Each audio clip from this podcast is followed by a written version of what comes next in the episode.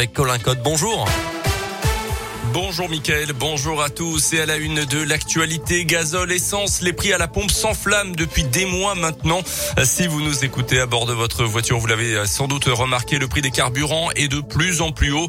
Le gazole carburant le plus répandu en France a dépassé la barre d'un euro soixante le litre, c'est du jamais vu.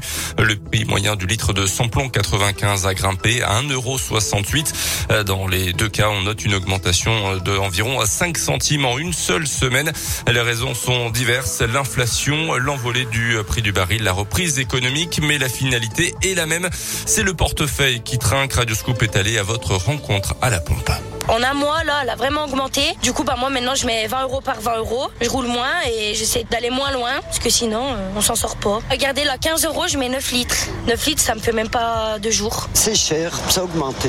Trop de taxes. Ça va un petit trou dans le budget. De toute façon, on peut pas faire autrement. Alors, on est obligé de s'y faire. Ça arrête pas d'augmenter de semaine en semaine. Euh, je fais deux pleins par semaine. Avant, je mettais euh, un peu moins de 90 euros et maintenant, quand je fais le plein, c'est plus de 100 euros. Donc, sur 65 litres, ça se voit. Je fais pas le plein justement parce que ça coûte un petit peu cher. Donc je regarde régulièrement combien ça coûte et si ça baisse, je fais le plan. J'essaye d'adapter mes déplacements, mais en même temps c'est pour euh, le boulot, donc on peut pas faire autrement. Et il faut savoir qu'environ 60% du prix que vous payez vont à l'État à travers différentes taxes. Dans l'actualité également, dans l'un, il a évoqué des trous de mémoire à la barre, mais le tribunal correctionnel ne s'y est pas trompé. Un jeune burgien de 28 ans euh, comparaissait devant la justice à Bourg pour des faits de violence conjugale dans la nuit de vendredi à samedi dernier. Euh, sous l'emprise de produits stupéfiants, il avait frappé et menacé sa compagne avec un couteau euh, placé en garde à vue, puis hospitalisé. Il avait réussi à s'échapper du centre hospitalier avant d'être de nouveau arrêté. Selon le progrès, son casier judiciaire comportait 12 mentions, dont certaines déjà pour violence conjugale. Le tribunal l'a condamné à un an et demi de prison ferme.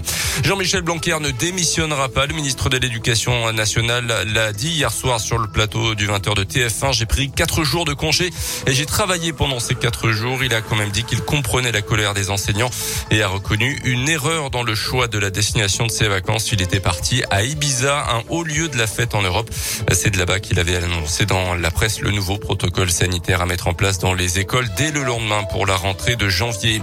Sur le front de l'épidémie, on a battu un nouveau record hier, près de 460 000 nouveaux cas ces dernières 24 heures en France et 26% de plus par rapport à mardi dernier. À noter que le nombre d'hospitalisations augmente, mais celui des patients en soins critiques, quant à lui, recule. Les sports avec d'abord du basket et une victoire au buzzer qui fait beaucoup de bien hier soir à la Gielbourg qui a ses supporters. Succès 78 à 80 à Venise en Eurocoupe. Les Bressans grimpent donc d'une place dans leur groupe, se retrouvent 9e sur 10 avec donc trois victoires sachant que les huit premiers sont qualifiés pour le tour suivant. En tennis, à suivre également le deuxième tour de l'Open d'Australie à Melbourne. Corentin Moutet côté français joue en ce moment euh, contre l'Américain Corda. Nadal, l'Espagnol est aussi sur les cours euh, contre l'Allemand Amfan.